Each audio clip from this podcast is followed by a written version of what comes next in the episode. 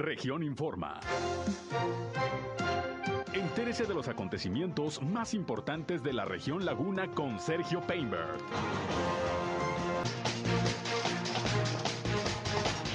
Realizan simulacro de rescate en el teleférico de Torreón.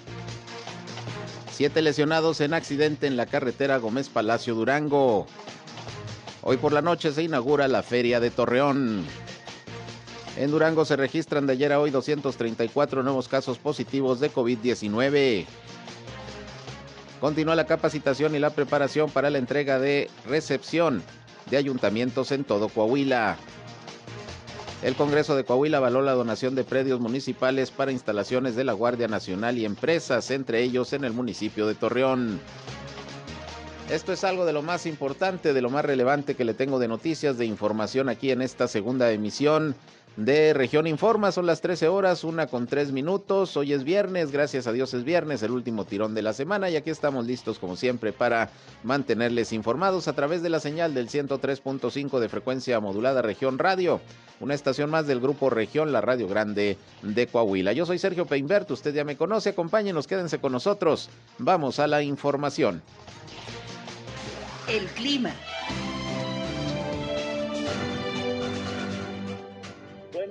El día de hoy posibilidad de precipitación en lo que es en los alrededores de la comarca lagunera. Aquí en la zona urbana es muy difícil que se presente alguna lluvia. Temperaturas máximas van a rondar entre los 36 hasta los 38 grados centígrados. Continúa el calor este fin de semana aquí en la comarca lagunera. Sin embargo, eh, se alejan las precipitaciones de aquí la zona urbana, repito, viento de ligero moderado, todavía el día de hoy 20-25 kilómetros por hora, ya sábado y domingo eh, principalmente despejado y con vientos de los 5 a los 10 kilómetros por hora.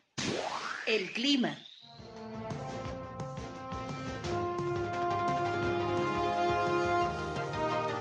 Bien, muchas gracias como siempre a José Abad Calderón por el reporte climatológico. Él es eh, previsor de la Comisión Nacional del Agua, previsor del tiempo. Como siempre, le agradezco su participación muy temprano en este espacio, siempre pues dándonos luz de cómo andan los días en la cuestión climatológica. Gracias por acompañarnos, por estar con nosotros aquí en este espacio. Les reitero la invitación también para que nos llamen, para que entren en contacto con eh, Región Informa. Aquí al mediodía, sobre todo, si tiene algún reporte, comentario, sugerencia, punto de vista, crítica, algo que nos desee comentar, aquí estamos a sus órdenes. Y si hay algún problema en su comunidad, en su calle, en su colonia, en su ejido principalmente, pues entren en contacto con nosotros para hacer un enlace con las autoridades a fin de que estos problemas se puedan resolver. Nuestra línea 871-713-8867.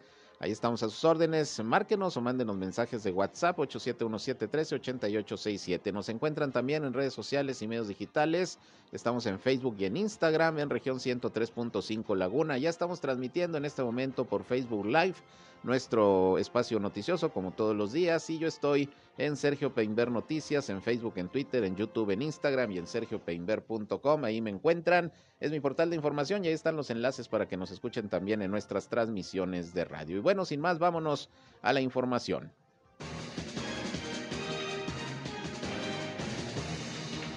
Bien, y en la línea telefónica tengo a Luis Morales, él es el coordinador del área de control de padrones de la Secretaría de Finanzas del Gobierno del Estado de Coahuila. ¿Cómo estás, Luis? Me da gusto saludarte. Muy buenas, buenas tardes ya. Buenas tardes, Sergio, a tus órdenes. Pues hoy se inaugura la Feria de Torreón, un evento pues sin duda importante en cuanto a su tamaño, el número de personas que estarán acudiendo. Sabemos que está autorizado por el Subcomité de Salud, que hay protocolos sanitarios. ¿Cómo va a estar la vigilancia, Luis, por parte del Estado del municipio en este evento en los próximos días? Así es. Mira, te, informo que desde que se pudo eh, tomar en cuenta o conocer la posibilidad de plantear el regreso de la Feria de Torreón como una actividad que como otras tantas se tuvo que suspender por el número de personas que involucra el año pasado, eh, se hicieron varias reuniones previas, tanto en la mesa operativa, eh, los organizadores de la feria acudieron mínimo a tres reuniones de la mesa operativa, la que le da seguimiento y atiende eh, las solicitudes que hacen diferentes entes, organismos, asociaciones para poder realizar algunos eventos. estuvimos prácticamente llevando de la mano el cumplimiento de los protocolos con el visto bueno de las autoridades de salud, las recomendaciones propias por parte de ellos. Y también quisiera mencionar que no hay que perder de vista que a lo largo de, de lo que lleva la pandemia, se han desarrollado distintas actividades que tienen que ver con la feria de manera individual, como lo son las atracciones mecánicas, los juegos mecánicos que se instalaron en septiembre del año pasado eh, y también tuvieron actividad a principios de este año. Los restaurantes, porque es un giro bastante ensayado, bastante aplicado y que tiene muy clara la forma de llevar a cabo los protocolos. Los conciertos, donde también hay un número importante de personas ya que han desarrollado en las mismas instalaciones de la feria y que en esta ocasión serían en la parte posterior del estacionamiento que está prácticamente enfrente del centro de espectáculos que está ahí por el mismo perímetro. Y las exposiciones artesanales también ya se han desarrollado en diferentes escenarios. Es decir, cuatro aspectos que son bastante importantes y que agrupan un número eh, considerable de personas ya han tenido su práctica, ya han sido entalladas y nosotros pensamos que este factor va a ser eh, positivo para el desarrollo de esta actividad. También te informo que el día de hoy a las 5 de la tarde vamos a tener la última reunión de capacitación con quienes van a hacer la labor de eh, agentes o vigilantes COVID, que son el personal de seguridad privada, que tú puedes observar en un partido de fútbol, en un partido de béisbol, en un concierto, y son las personas que establecen el primer contacto con los asistentes. A los eventos que te mencioné y que en este caso serán los asistentes de la feria y que serán reforzados y respaldados por el personal tanto de inspección y verificación municipal como los inspectores del gobierno del estado. Eso es, entonces pues prácticamente todo listo para que haya orden, para que haya respeto a los protocolos y pues para que transcurra este evento eh, con la mayor seguridad sanitaria, es la idea, ¿no? Ese es, así tenemos la expectativa, estamos preparados, están las condiciones, hay bastante organización y comunicación al respecto todos los giros cuando han regresado a su, actividad son completamente distintos. Sergio, el béisbol fue distinto al fútbol y los conciertos también varían en función del artista que se presenta porque es la, el público eh, que acude. Vamos a ver y vamos a estar muy atentos a cómo nos va en el comportamiento de la Feria de Torreón este fin de semana, de entre semana de lunes a jueves y el siguiente fin de semana también lo vamos a estar monitoreando. Muy bien, ¿alguna recomendación en particular para los que van a asistir a la feria? Pues atender las recomendaciones que hemos eh, emitido tanto el gobierno del estado como el municipio de adoptar el, uso del cubrebocas como una práctica oficial que refuerza eh, tengamos o no tengamos el esquema de vacunación completo, muchas veces varía por el rango de edad, que atendamos la invitación que nos hagan estos agentes COVID, que cuando ingresemos a cualquiera de los diferentes stands que pueden ser eh, artesanales, comerciales, restaurantes, el propio concierto, estemos atentos a cumplir estas medidas. Yo creo que en Torreón específicamente, así como en La Laguna y como en Coahuila, en Torreón estuvimos cuatro meses en semáforo verde, lo que dejó claro que sabemos cómo llevar a cabo y cómo cumplir todos los protocolos en las distintas actividades económicas e incluso en eventos masivos. Y que este rebrote o tercera oleada que tuvimos quedó muy claro que vino de fuera, específicamente de las playas, y que eh, de una forma u otra sumado al regreso a clases, hemos estado sobrellevando. No estamos en cero, lo tenemos claro, observamos cada día el reporte que nos emite la Secretaría de Salud, pero creo que eh, la forma en la que ha conducido todos estos destinos el gobernador, el ingeniero Miguel Ángel Riquelme, con el apoyo de los alcaldes de La Laguna, nos ha permitido poder lograr ese equilibrio entre el desarrollo de las actividades económicas y el cumplimiento de las medidas de salud. Muy bien, pues vamos a estar muy pendientes. Por lo pronto sigue el operativo Cero Tolerancia, siguen recibiendo ustedes eh, los reportes de fiestas, de pachangas, de lugares pues donde no se respeten los protocolos, ¿verdad? ¿Cómo, cómo andamos en eso? ¿Ha disminuido el problema? Sí, en ese renglón está muy bajo. Yo creo que ya no recibo máximo 10, 12 reportes por fin de semana. Algunos de ellos desafortunadamente siguen siendo quintas o, o espacios similares donde incluso hay menores de edad. Seguimos con las sanciones en, esos casos, pero de 180 que promediamos cuando empezó el operativo por fin de semana a 10, pues yo creo que es una disminución bastante considerable.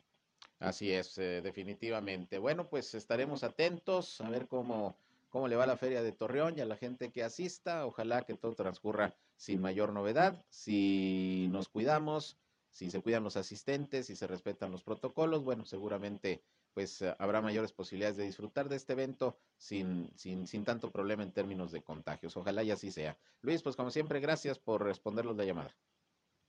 A pesar de nuestra un saludo a todo tu auditorio. Igualmente, muchas gracias.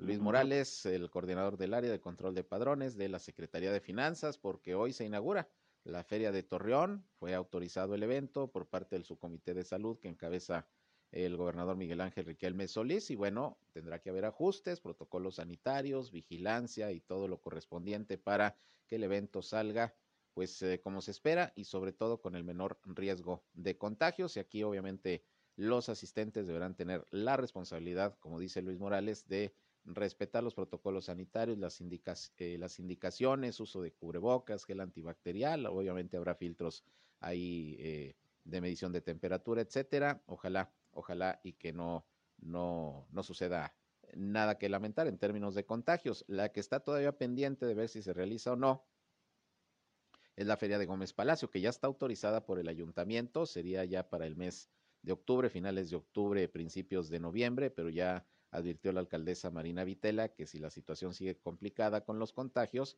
bueno, pues simple y sencillamente se va a suspender, como el año pasado también la Feria de Gómez Palacio, aunque como le decía, van reduciéndose los contagios, por lo menos así lo indican las últimas cifras. Y ayer el gobernador Rosa Puro, usted lo escuchó aquí, dijo que eh, si sigue así la reducción de, casos, muy probablemente pueda pasar ya en los próximos días Durango al semáforo amarillo, regresar al amarillo luego de haber estado ya eh, y sigue estando eh, ya varias semanas en naranja.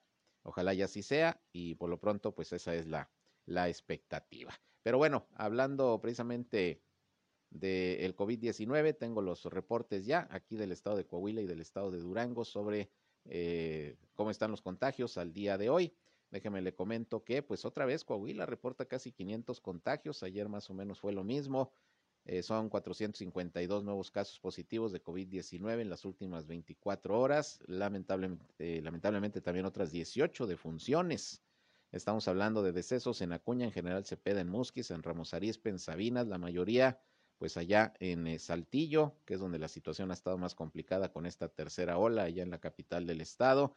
También se reporta un fallecimiento en San Juan de Sabinas y otro aquí en la ciudad de Torreón, de hecho un hombre joven, 52 años. Y la distribución de casos es la siguiente. 206 Saltillo, 55 Torreón, 45 Ramos Arizpe, 37 Sabinas y el resto se divide en otros municipios donde aparecen de la Laguna también San Pedro con 10 casos más, ha tenido un repunte de casos eh, San Pedro, Francisco y Madero, dos casos más, al igual que Matamoros. Esos son los reportes en los municipios de La Laguna de los nuevos casos de COVID-19. Ya en total, desde que inició la pandemia, en Coahuila van 85.102 casos eh, positivos acumulados y van 6.839 decesos. Subió un poco eh, la hospitalización. Hoy se reportan 290 pacientes entre casos sospechosos y confirmados de virus SARS-CoV-2.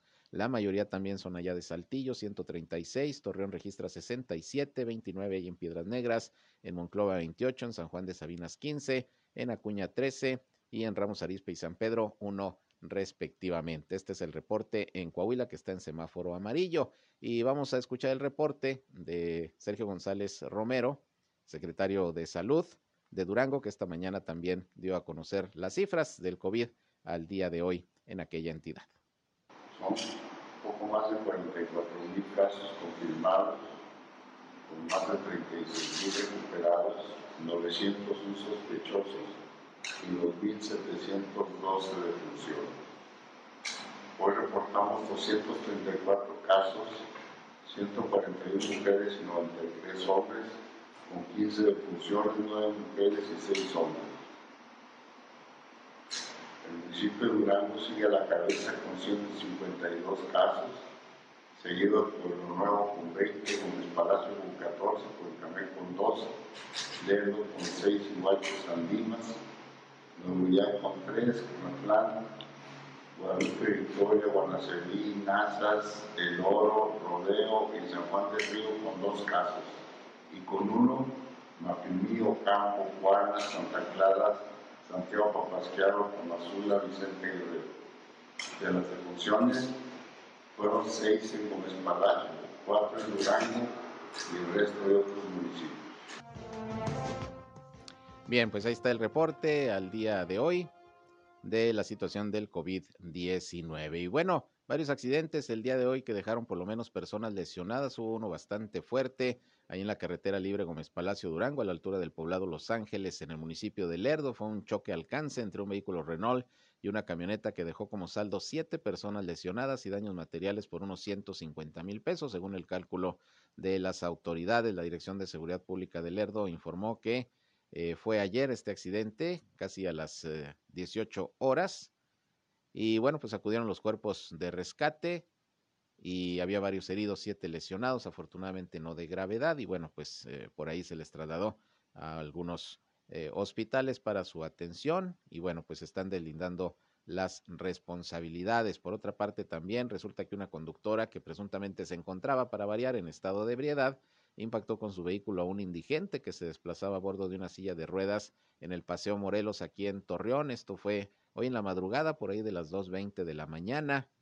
Fue cuando se recibió el reporte en el 911. El vehículo involucrado, pues es un Corolla, eh, modelo 2012, y era conducido por Adriana, de 28 años de edad. El hombre fue identificado como Freddy Marcelo, de 45 años, quien salió pues proyectado lo aventó el vehículo hasta la carpeta asfáltica y pues eh, quedó con varios golpes en el cuerpo. Llegó por ahí la Cruz Roja para atenderlo y se le trasladó a un hospital y obviamente la responsable pues eh, fue puesta a disposición del agente investigador del Ministerio Público, no solamente por el accidente y el atropellamiento, sino porque iba, eh, según el reporte, en estado de ebriedad y eso también es delito en el estado de Coahuila. Recuerde que manejar en estado de ebriedad en Coahuila es delito, por eso lo mandan directo al Ministerio Público.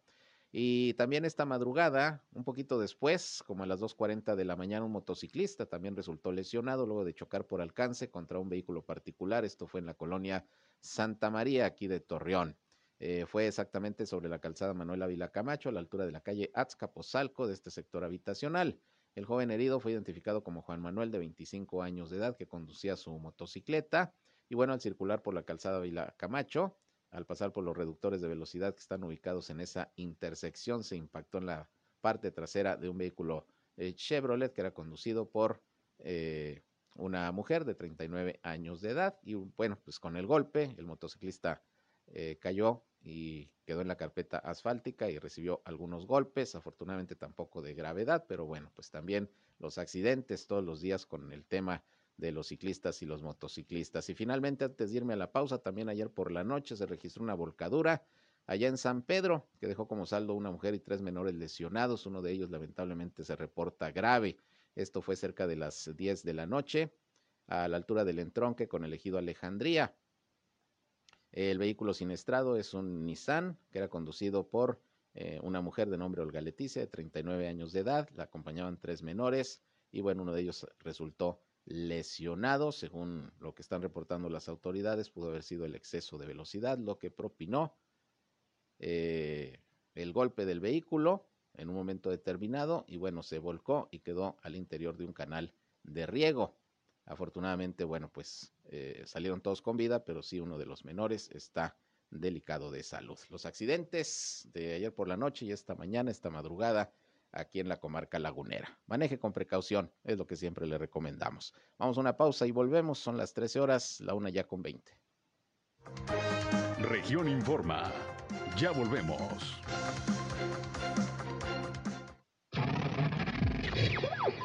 Escuchando región 103.5. Al aire, región 103.5. Continuamos en región informa.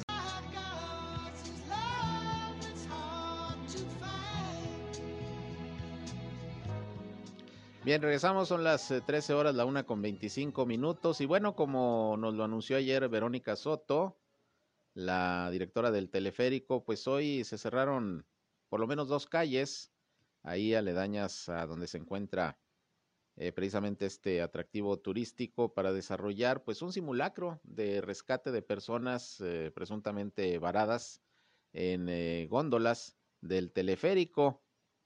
Y bueno, pues obviamente hubo personas que pensaron que sí había sucedido algo, pero no, se trató solamente de un simulacro como parte ya del cierre de la capacitación que se estuvo dando a lo largo de la semana por parte de una empresa internacional dedicada precisamente al tema del rescate en teleféricos. Y bueno, pues ahí, ya sabe usted, hubo personas que subieron a las góndolas y desde ahí, una vez parado el teleférico, pues comenzaron a gritar auxilio, que lo sacaran y pues de inmediato los uh, cuerpos de emergencia comenzaron las maniobras para rescatar a todas estas personas. Repito, fue un ejercicio de capacitación, un simulacro para pues eh, cerrar eh, la preparación que en términos de rescate se estuvo dando a lo largo de esta semana y que como nos decía Verónica Soto, pues era pues obligatorio luego de que ya cumplió el teleférico por lo menos diez mil horas de vuelo, nos dice Verónica Soto, así como los aviones, bueno, como es un transporte aéreo el teleférico, aunque cableado, eh, no deja de ser un transporte aéreo y se menciona que ya tiene más de diez mil horas de vuelo y se hacía necesaria esta esta capacitación y bueno, pues los gritos se escuchaban desde lo alto, ahí en las calles Treviño e Hidalgo, donde dos góndolas, le decía el teleférico, detuvieron su marcha, supuestamente por una falla en la energía eléctrica. Esto fue por ahí de las 9.15 de la mañana y bueno, los equipos de seguridad se organizaron para subir por la pilona a uno de los eh, eh, cuatro rescatistas, apoyándose con cuerdas, eh, para elevar en bolsas sus equipos y luego alcanzar la góndola. En fin, muy interesante. Le digo, había ahí personas que pues no sabían que era un simulacro y sí se preocuparon por lo que estaba pasando, pero bueno, ahí las autoridades a los curiosos les dijeron que era un simulacro, que era una práctica y bueno, todo transcurrió sin mayor problema y es como se cierra precisamente esta capacitación sobre rescate en teleféricos. Ya mañana, ya mañana este atractivo turístico volverá a operar de manera normal. Estuvo pues prácticamente cerrado tres días eh, debido a esta capacitación. Mañana, mañana ya comenzará a funcionar en su horario, en su horario normal. Pero bueno, así con éxito concluyó este simulacro ahí en el teleférico de Torreón. Por otra parte, hubo una manifestación ahí en las instalaciones de la Comisión Nacional del Agua aquí en la ciudad de Torreón. La queja de los manifestantes es por el uso indiscriminado del agua en la laguna están pidiendo que se sanee administrativamente la oficina de Conagua y que deje de lavarse las manos en el tema de los pozos clandestinos e irregulares, pues a lo largo de los años señalan, la dependencia federal ha tenido información al respecto, pero ha prevalecido la corrupción. Sotero Jaques Esparza, coordinador del Frente Amplio Nacional de Defensa del Ambiente, que fue parte de los que estaba ahí en la manifestación hoy en la Comisión Nacional del Agua, dijo que como parte de este saneamiento se tendría que poner un alto también a todas las concesiones que están irregulares, así como las que se han entregado a particulares en las márgenes del río Nazas. Una manifestación pacífica, ahí llegaron algunas eh, personas con pancartas, unas, que digamos, unas 20, 30 personas con pancartas y bueno, exigiendo que la Comisión Nacional del Agua ponga orden y ponga fin a la corrupción, sobre todo en la operación de pozos eh, de uso agrícola, sobre todo que no tienen permiso, no tienen medidores y que están pues eh, provocando que más rápidamente se vayan eh, secando los mantos, los mantos acuíferos. Bueno, vamos a ver qué responde la Comisión Nacional del Agua. La verdad es que pues el día de hoy nuevamente se lleva a cabo una sesión de socialización del proyecto Agua Saludable para la Laguna. El gobernador José Rosas Puro está aquí precisamente en la comarca lagunera eh, para que con las autoridades de la Comisión Nacional del Agua pues continuar con este diálogo con los diferentes sectores sobre el eh, tema del proyecto Agua Saludable para la Laguna. A las 12 del mediodía el gobernador iba a dar una conferencia de prensa. En un momento a ver si ya le tengo datos y reporte de lo que ahí se, se abordó. Pero fue eh, esta sesión ahí en las instalaciones de la Comisión Nacional del Agua en Lerdo. Y bueno, pues esa es la idea de continuar socializando el proyecto Agua Saludable para la laguna. Ya le tendré reportes de cómo estuvo esta reunión. Por otra parte, aquí en Torreón sesionó la Comisión de Hacienda, Patrimonio y Cuenta Pública del Cabildo, en donde se aprobaron varias peticiones de algunas dependencias municipales. Fue una sesión que se realizó de manera virtual. Y bueno, ahí se aprobó por unanimidad, hablando por cierto del agua, se aprobó la solicitud del gerente general del CIMAS, Juan José Gómez Hernández, para que se tramite una fe de ratas referente a la ley de ingresos para el municipio de Torreón, Coahuila del ejercicio fiscal 2021. También se aprobó una solicitud del propio gerente del CIMAS para que se tramite una propuesta de iniciativa de reforma de ley de ingresos para el municipio para el ejercicio fiscal 2021, derivada de las reformas y adiciones a diversas disposiciones de la ley de agua eh, para los municipios del estado de Coahuila.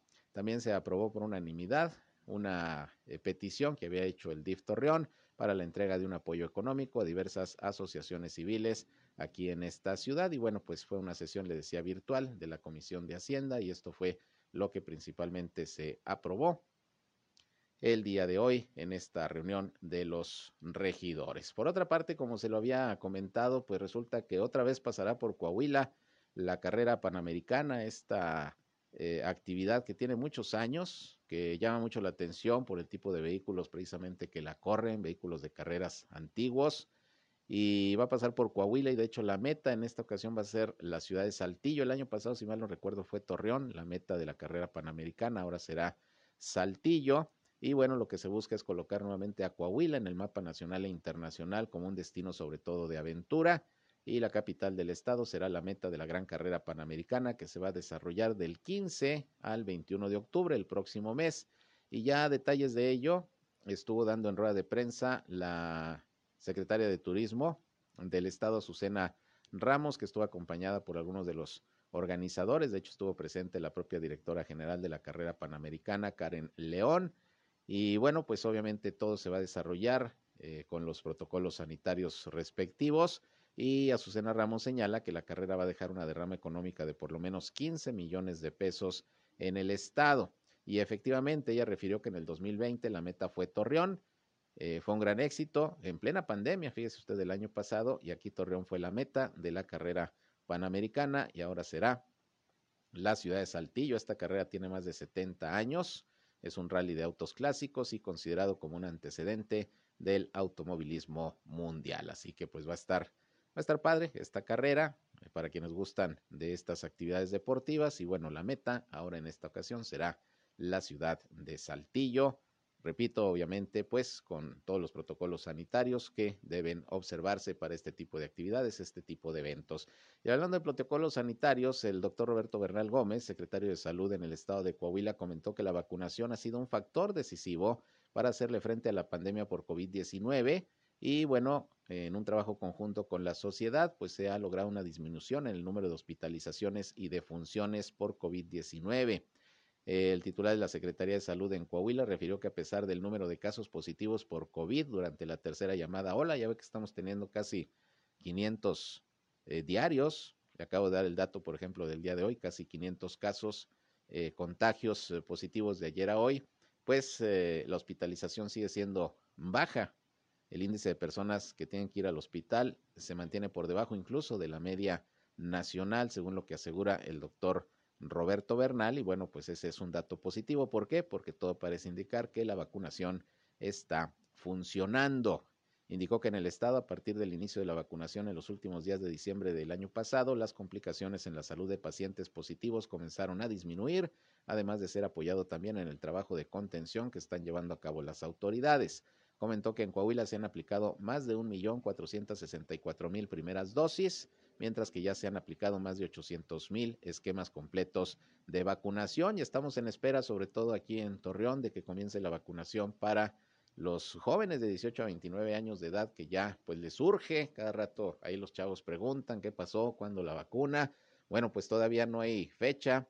Eh, ayer que platiqué con Cintia Cuevas, la eh, delegada de programas sociales del bienestar aquí en, eh, en la laguna de Coahuila, nos dijo que pues todavía no hay fecha para otra fase de vacunación, pero que espera que sea pronto, una vez que pues lleguen las dosis necesarias precisamente aquí al estado de Coahuila, porque sabe cuál es el problema que ha habido con los chavos, que se acaban muy rápido las dosis, es muy alta la demanda de, de vacunación de los chavos de 18 a 29 años y por eso pues no está alcanzando la vacuna, ya ve lo que pasó hace unos días allá en, eh, en Arteaga, eh, en la región sureste, que se acabó la vacuna y bueno, los chavos molestos ahí eh, trataron de irrumpir en el lugar donde está desarrollando la vacunación, ahí en la Universidad Autónoma de Coahuila, en la ciudad universitaria. Lo que pasó en Gómez Palacio también la vez pasada que empezó la vacunación, se acabó ahí en la expoferia y los chavos enojados fueron y bloquearon el, el periférico ejército mexicano, sin mayores consecuencias, pero bueno, pues es la molestia de los jóvenes que tienen que estar esperando horas para pasar a vacunarse y de repente les dicen que ya se acabó, pues imagínese usted. Ojalá y no vuelva a suceder, que llegue suficiente vacuna y que pues los chavos ya puedan eh, comenzar a recibir la dosis para protegerse, porque en estos momentos, en esta tercera ola, si alguien se está contagiando son precisamente los adolescentes, los jóvenes e incluso hasta niños. Eh, y la idea, pues, es que esto, esto vaya avanzando. Y en este caso, le reitero que en la laguna de, Durango va a empezar la aplicación de la segunda dosis para los adultos de 30 a 39 años en eh, Gómez Palacio. Eh, la segunda dosis para este sector de la población a partir de mañana y hasta el 6 de septiembre, pero al mismo tiempo va a comenzar a aplicarse la primera dosis de Pfizer para los chavos que precisamente quedaron pendientes del primer proceso de vacunación, que son alrededor de 20 mil, según las autoridades allá en Gómez Palacio. Se les va a aplicar la primera dosis de vacuna Pfizer. ¿Cuáles van a ser los módulos de vacunación? Los reitero y los comento con mucho gusto para que no se les pase. La Expoferia de Gómez Palacio, nada más peatonal, no se va a poder en vehículo, solamente de manera peatonal la Facultad de Ciencias de la Salud de la Universidad Juárez del Estado de Durango y la Unidad de Medicina Familiar número 53 del Seguro Social. Ahí se estará vacunando, repito, segunda dosis a personas de 30 a 39. No habrá oportunidad para rezagados, solamente ese sector de la población. Y la primera dosis de los chavos que están pendientes de 18 a 29 años. Y hoy termina la vacunación, la aplicación de la segunda dosis para los de 40 a 49 años allá en el municipio de Lerdo. Así es como va avanzando la vacunación, donde, pues repito, estamos en espera, es aquí en Torreón, a ver cuándo se hace eh, la apertura de otra fase, que en este caso estamos esperando sea la de los, la de los chavos, la de los chavos que ya están eh, ansiosos eh, precisamente de recibir la vacuna. Bien, en otros asuntos, choferes de la ruta urbana Cerezo se están oponiendo a la incorporación de las unidades del transporte Moctezuma, los llamados camiones verdes allá en Gómez Palacio argumentando que hay una competencia desleal y que están fuera de reglamento y por este motivo hoy se plantaron ahí algunos de los choferes con sus camiones en las afueras de la casa de gobierno de, de Gómez Palacio, del gobierno del estado de Durango. Recuerde que en Durango el transporte urbano es regulado por el estado, no por los municipios como es el caso de Coahuila. Eh, los afectados están responsabilizando a las autoridades estatales de detonarse un hecho violento luego de que advirtieron que no van a permitir el ingreso. Álvaro Velázquez, jefe de ruta del Sindicato de Rutas Urbanas o de los camiones conocidos como azules, comentó que la línea que pretenden poner en marcha por parte de Transporte Moctezuma se mantuvo más de 10 años fuera del servicio tras el cierre del Cerezo, pero ellos sí continuaron y resulta que ahora que se va a reactivar esta instalación con un centro de justicia para la mujer, lo que fue el antiguo Cerezo, pues ahora sí quieren entrarle los de Transportes Moctezuma, los verdes, y dicen que pues que no se vale, que se hubieran quedado ahí prestando el servicio como ellos. En fin, el asunto es que fueron atendidos por el subsecretario de Gobierno Osvaldo Santibáñez y bueno, pues él tendrá que tratar el asunto en el área de transporte del gobierno del estado, como ha pasado con los uh, transportistas de personal, que también ya se han estado manifestando ya por lo menos tres veces ahí en, en la Casa de Gobierno en Gómez Palacio, porque aseguran que hay competencia desleal por parte de una empresa de transporte de personal que viene del Bajío. Asunto que pues estamos en espera a ver si ya se resolvió o no. Ya no ha habido manifestaciones, no ha habido plantones, pero bueno, pues así las cosas con el transporte allá en el estado de Durango, particularmente en la laguna. Vamos a una pausa y regresamos. Antes les reitero la invitación para que se comuniquen con nosotros al 871-713-8867 o mándenos WhatsApps como ustedes gusten. Aquí estamos listos para atenderles en el 103.5 de frecuencia modulada, que por cierto les reitero que estamos por cumplir ya un año, un año de transmisiones. El 15 de septiembre cumplimos un año de transmisiones de los programas, espacios noticiosos de Grupo Región y no solamente aquí en La Laguna, en Saltillo, en Monclova y en Piedras Negras, todo lo que abarca el grupo región. Un año ya el próximo 15 de septiembre. Gracias, gracias por su preferencia. Muy agradecidos. Vamos al, por, al corte, volvemos. En un momento regresamos a Región Informa.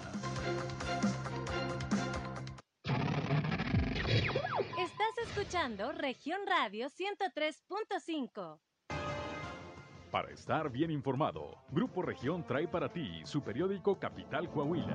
En su edición digital por www.capitalcoahuila.com.mx. Un medio de Grupo Región.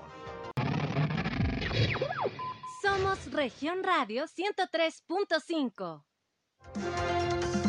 Regresamos a Región Informa.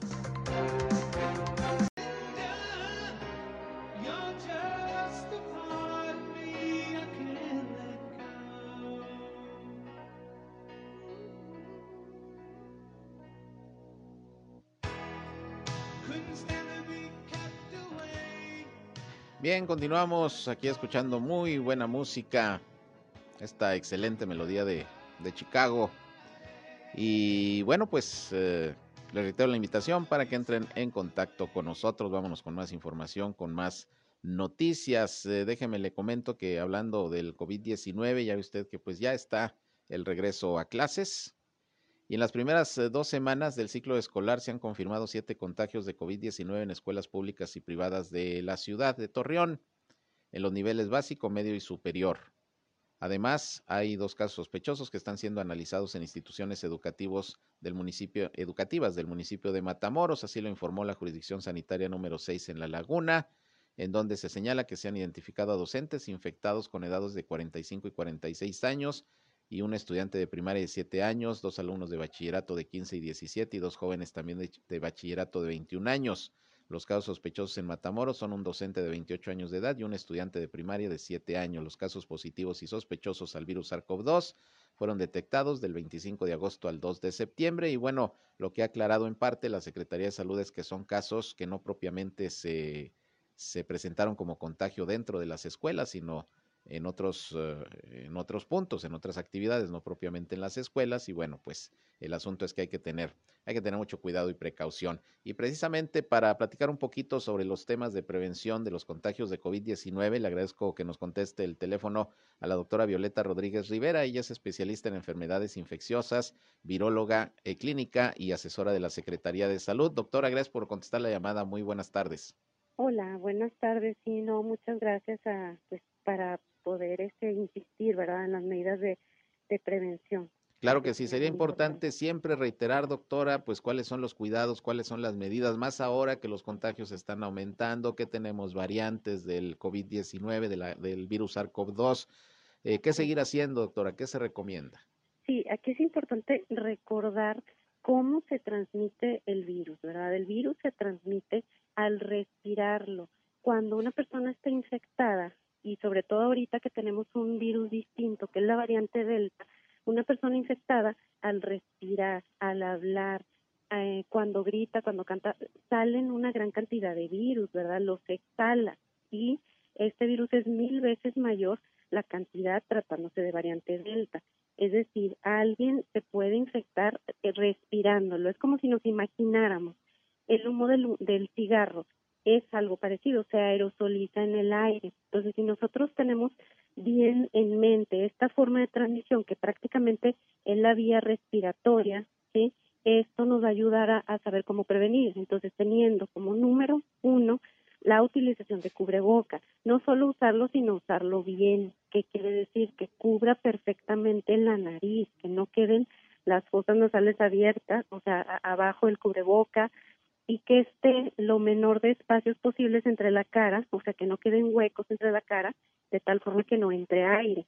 Y bueno, esto también nos da las siguientes recomendaciones, que haya mucha ventilación, un lugar cerrado que esté bien ventilado, puede ser ventilación natural, o sea, de hecho, idealmente, abrir puertas, ventanas, y bueno, otra medida de protección, pues definitivamente la vacunación. Todos los, los que tengan a la mano la vacuna, pues hay que vacunar y rodear a los niños que están en, empezando el colegio o la escuela con personas ya vacunadas, esto también va a ayudar a prevenir.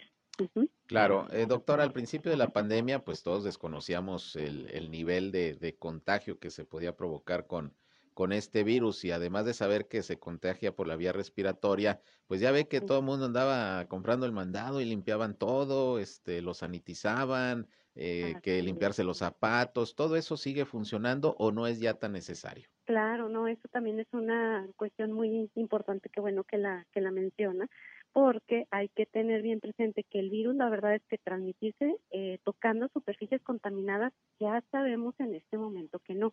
No es necesario desinfectar toda la alacena, llegar del súper, desinfectarlo. No, el lavado de manos siempre va a ser bueno porque previene muchas enfermedades, pero no es una vía de transmisión. De hecho, prácticamente no es, no hay que estar limpiando las superficies cada rato. Pues no, en este punto no.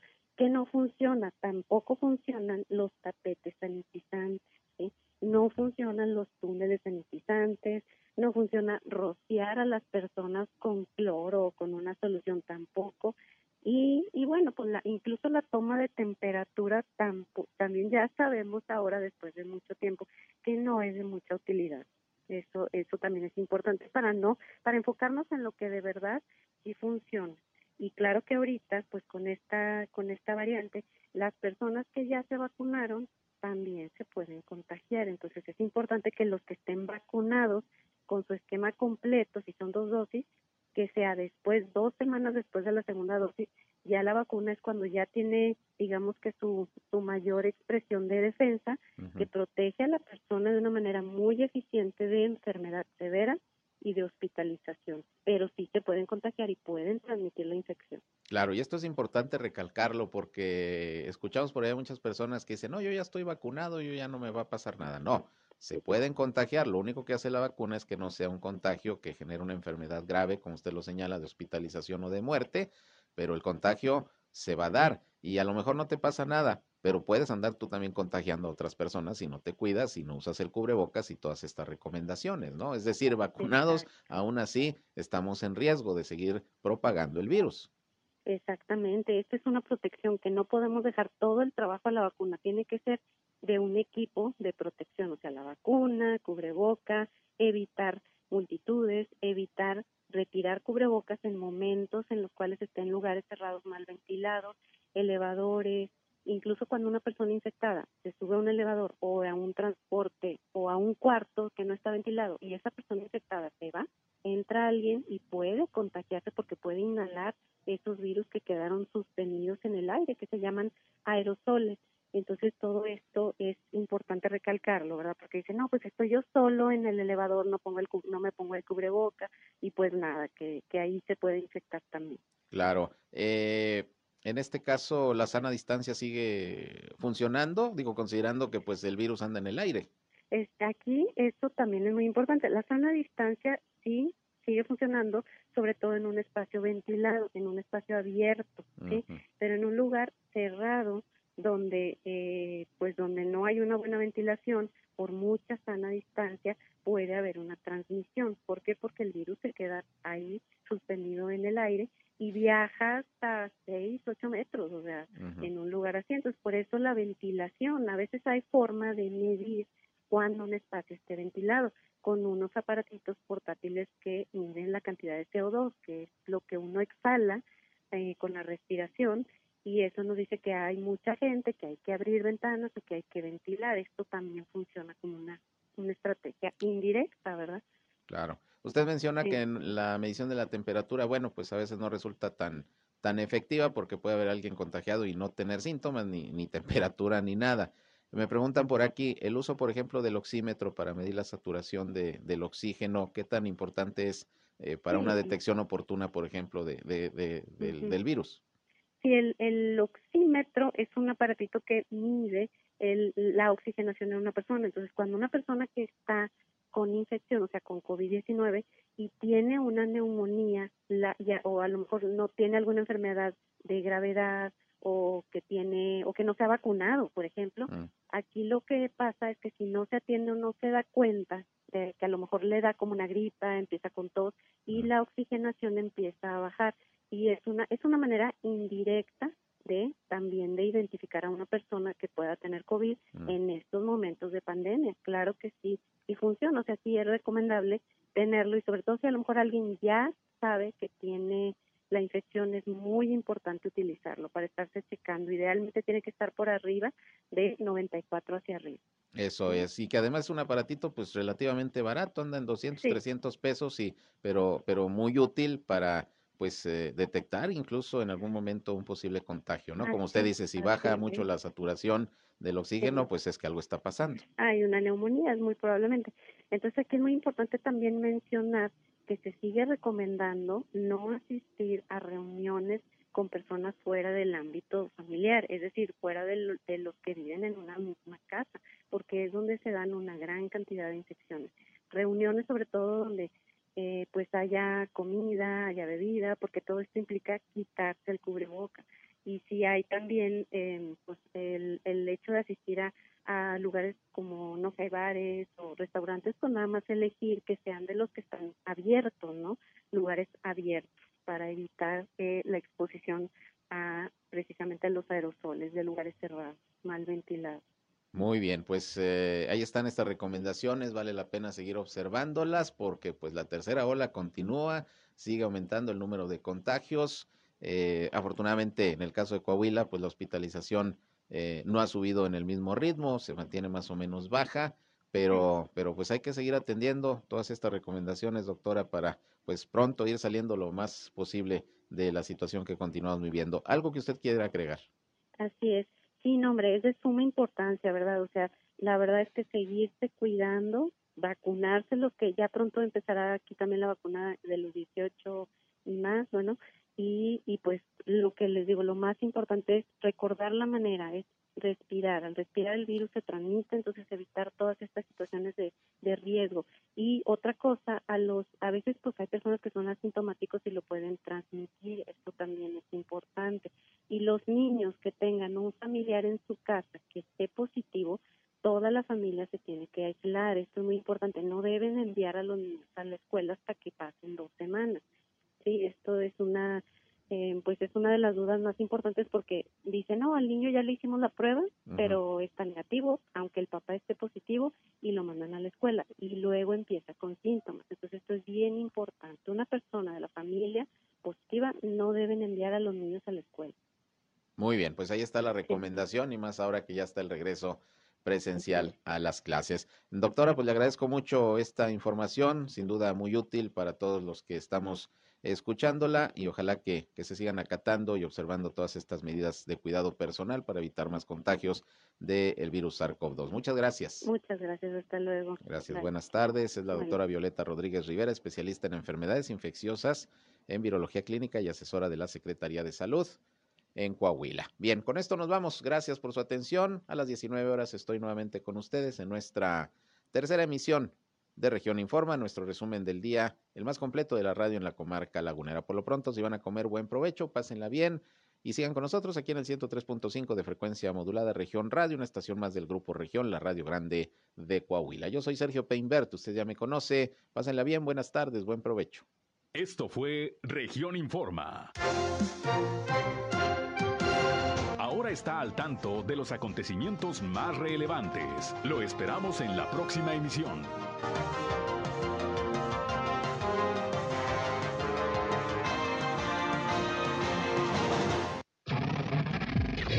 Estás escuchando región 103.5.